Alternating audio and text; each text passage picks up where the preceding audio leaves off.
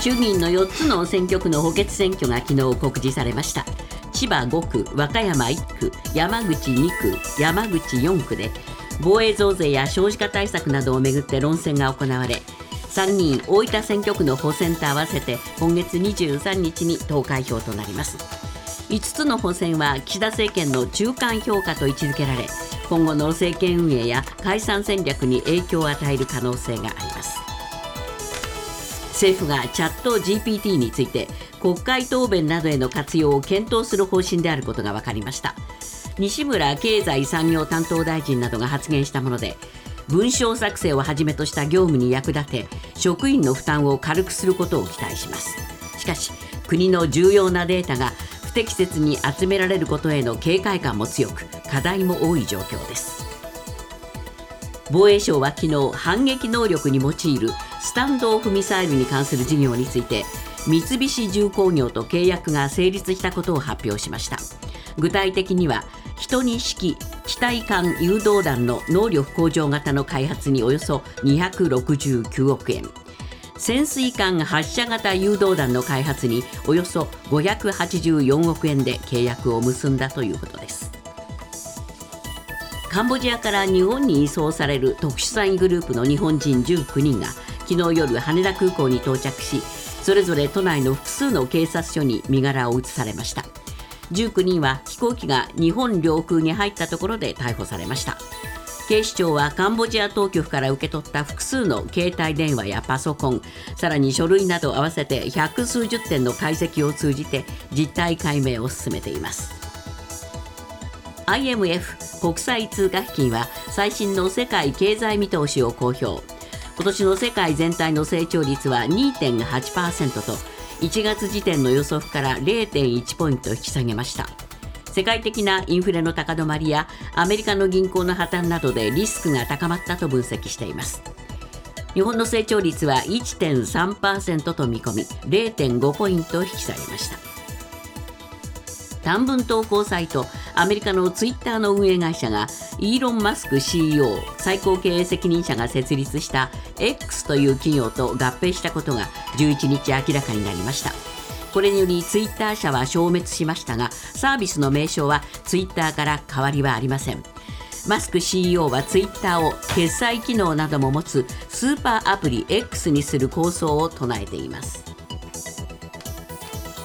新型コロナウイルスに関して昨日全国で9940人の感染が報告されました。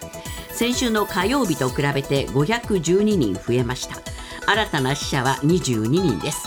また東京都の新規感染は1490人で死者は4人報告されています。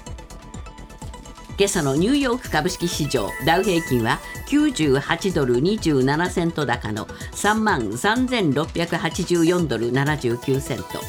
ナスダックは52.48ポイント下落し1万2031.88ポイントで取引を終えました。為替は現在ドル円は1ドル133円66銭。ユーロ円は1ユーロ145円87銭で推移しています。アメリカメジャーリーグカブスのロス監督は鈴木誠也選手について今月14日から19日までの西海岸への遠征中に復帰する見通しを示しました。鈴木選手は左脇腹を痛めて WBC を辞退し負傷者リストに入っています。ロス監督はドジャースとアスレチックスと対戦する西海岸での試合のどこかで復帰するのがベストな筋書きだろうと話しました。ニュースズームアップ。さまざまな問題が指摘されているチャット GPT ですが西村経済産業大臣は昨日の閣議後の記者会見で国会答弁の作成に活用する可能性に言及しました。ニュースズームアップ。大臣が国会答弁にチャット GPT 活用を表明。一体どうなっているのか、えー、今日のコメンテーター伊藤義明さんですえー西村経産省ですがね、ええ。こういう話をしたんですね。あのチャット GTP で国会答弁などやれば業務が非常に軽減化されるじゃないかと、こういう話ですね。い。やそうなんですよね、ええ。これあの、彼、いくつか試してみたんだけども、ええ。この国会答弁のような方には出来上がってくるので、ええ。最新のデータに基づいて使ってもらえば、かなりの負担軽減される可能性がある。これってだけど、あのおそらく官経産省の官僚はものすごく腹立たしいんじゃないかと思いますよ、ええその程度の認識で、国大臣答弁してたのかと、要するに新しいデータをぶち込んで適当に作ったらなんとなく形ができてるからそれでいいんじゃないかと。だけど官僚の方は多分それもっともっとあの詰めて詰めてええ。答弁作ってらっしゃると思うんですよね。えだからこれをあの大臣から言われちゃうとなんなんかその程度のものなのかというふうに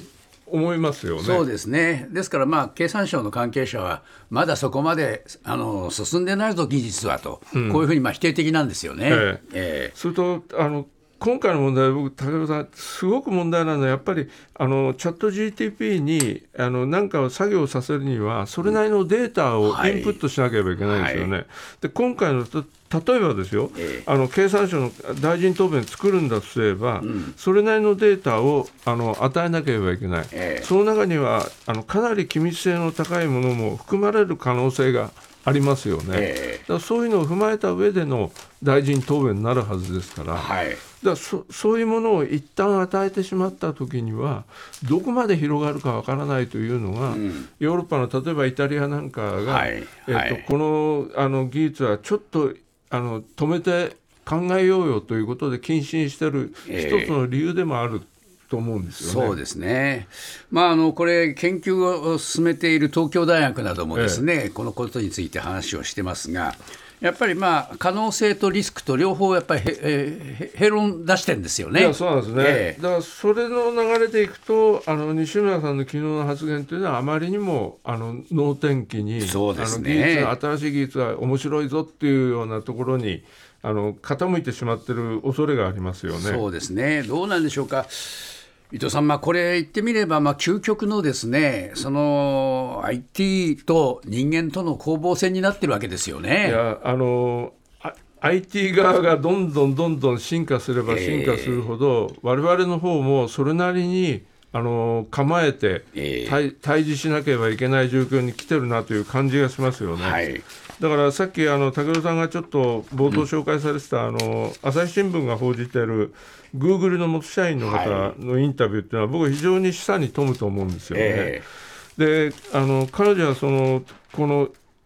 えっと、一部の企業だけ、えー情報が集められて、ええ。でそれであのなんかあの新しいものができてきて魔法みたいだ。人間より賢いいう古代宣言が、えあの正確性も安全性もわからないものを正当化するのに利用されてる、えまさにそういう側面が何かあるんじゃないかなっていうはい恐れはありますよね。そうですね。ですから、まあ、今回、このお国会答弁に使おうかということが、その話で出て、すぐにもうあの専門家が反応してますよね、ええあの。やっぱりちょっとこれはあ危険だぞという、そういう警告ですよね。そうなんですね。えだからやはり、えー、とあまりにもそういう形で進めるのはこの、えー、と Google の元社員の方も指摘しますけれども、非常に無責任で無謀な行為だとはいそういう側面というのがあるんだということを我々は絶対忘れてはいけないところだと思うんですよね。そうですね。どうでしょうね。えー学生などは、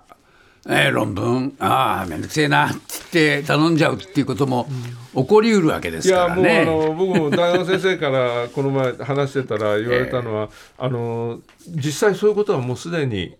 テーマを与えたときに学生がレパートにレポートに起こってて、ええ。問題なのはどれがそれそうなのかということが、先生の方も判断がつかなくなってきてだからすごくこれ大きな問題だとおっしゃってましたけれども、えこれってだけどそれでよしとするという気持ちが学生の方に多分あるんだと思うんですよね。ええだからそれって